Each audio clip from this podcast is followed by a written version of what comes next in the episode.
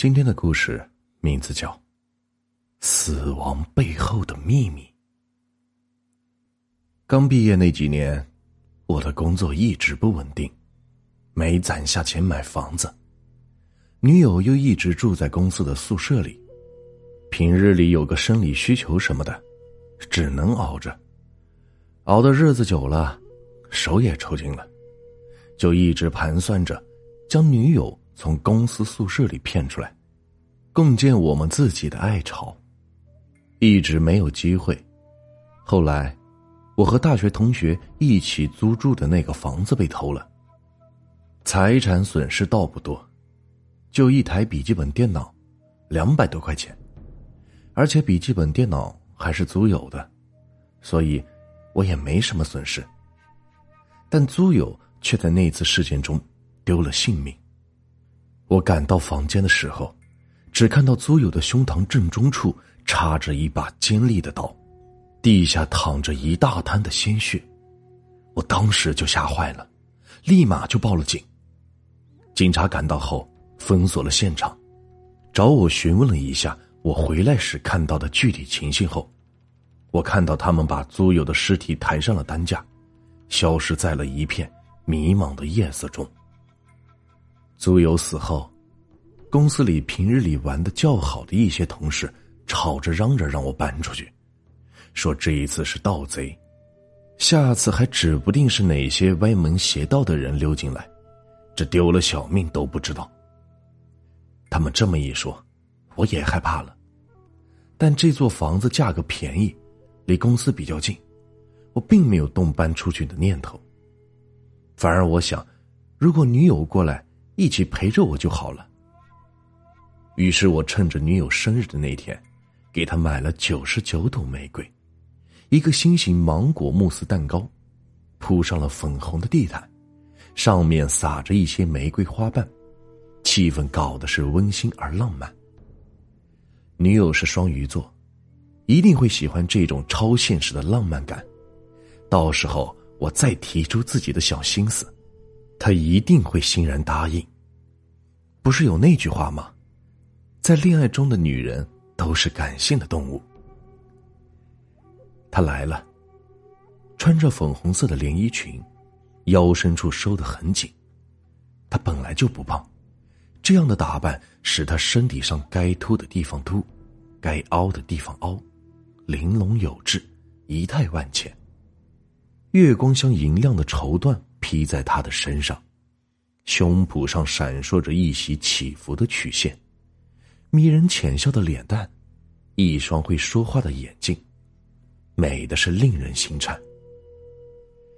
在优雅娴静的气氛中，我们先是点燃蜡烛，随着一支支色彩斑斓的蜡烛发出微弱的光，他的脸印上了一片红晕，在烛光下更显得娇美。他还沉浸在温馨浪漫的气氛中，我趁他闭着眼睛许愿的时候，悄悄的将藏在桌底的红玫瑰拿了出来。亲爱的，你可以睁开眼睛了。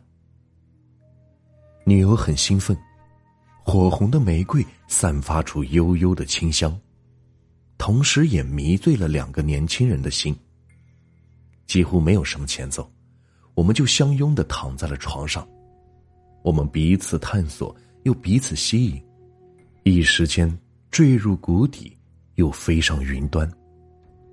事后，我搂着他，温柔的问：“来跟我一起住吧，房子太安静，我一个人住不惯。”果然，他像一个温顺的小鸟，依偎在我的怀里，嗲嗲的说：“你说什么就是什么吧。”良宵一刻值千金。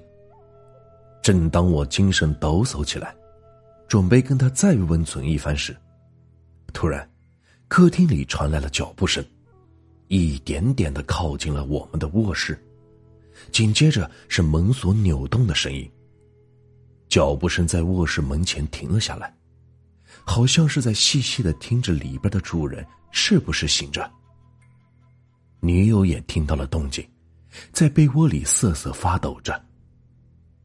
我示意他先穿上衣服，然后我蹑手蹑脚的从床底摸出了一根铁棒，这是以前租友走时留下来的，说是让我防身用。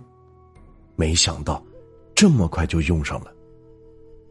我躲在卧室门旁边，竖起耳朵听着外面的动静。只要他一进来，铁棒会毫不犹豫的招呼在他的头上。敢破坏老子的好事，这不是自取灭亡吗？我心中有点愤愤然。门轻轻的开了一条缝，时间像凝固了一般。我躲在门后，心中的鼓点密集，手中也沁出了汗。可那人还是没进来。时间一分一秒的过去了，我凝神屏息的静待着事情的发展。躲在床后的女友也是战战兢兢的死盯着门的位置。盗贼好像并没有想进入卧室，因为这时。我听到了客厅里传来窸窸窣窣的声音，紧接着是沙发挪动、桌椅搬动的声音。他好像是要在寻找什么东西。我示意女友不要害怕，一切有我呢。过了很长一段时间，屋外的动静静了下来。我正要考虑要不要出去的时候，卧室的门“砰”的一声打开了。那一瞬间。我看到了世界上最恐怖的一幕。这闯进来的不是盗贼，他竟然是，竟然是死去没多久的租友。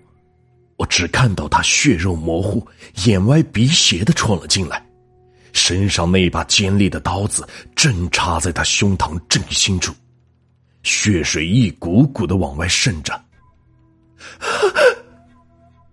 女友吓得是花容失色。惊恐的尖叫了起来，那一刻，我的脑子也短路了。这一切究竟是怎么回事？难道世界上真的有借尸还魂这一说？还没等我从惊恐中醒悟过来，租友睁着一双浑浊的脸看着女友，悠悠的问：“你是谁？怎么在我的屋子里？”女友吓得说不出话来，只是一个劲儿的嘴唇打颤。因为当时我在门后，租友并没有看到我，但女友的眼神却出卖了我。他转过头来，看到躲在门后的我，愣了几秒钟后，他一如往常一样平淡的口吻说：“恒子，你还好吗？”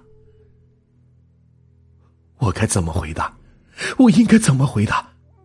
脑海中飞速的闪过了几个念头，想了一会儿，我才哆哆嗦嗦的说：“还好，你你你。”租友看着我失魂落魄、惊恐不安的样子，摆了摆手：“算了，看得出你过得不错。”今天是我的头七，我回来拿个东西就走。什么东西？看着租友并无害人之心，我惊恐的心才稍微的缓和了一点。一撮头发，头发啊，杀死我的那个人的头发。我此前和他厮打的过程中，抓下来的，被我塞进了沙发的缝里。我本以为警察会找到，然后通过 DNA 检测出那个人的身份。可让我失望的是，他们并没有找到。你你找到了吗？我满怀愧欠的问。找到了。租友从染满了血迹的衣兜里掏出了一把土黄色的头发。租友又看了我和女友一眼，怅然的叹息了一声，失神的朝门外走去。我目送他消失在夜色中，嘴角浮现出一丝诡异，将手中的头发抓的是更紧了一些。女友惊吓过度，以至于像受了电击一样，精神处于半痴半呆的状态。我将她搂进了怀里，低头吻着她光滑的额头，在惨白的月光下，我后脑勺有一块地方是凸着的。这个故事啊，就结束了。如果你们喜欢我的故事，别忘了订阅、收藏和关注我。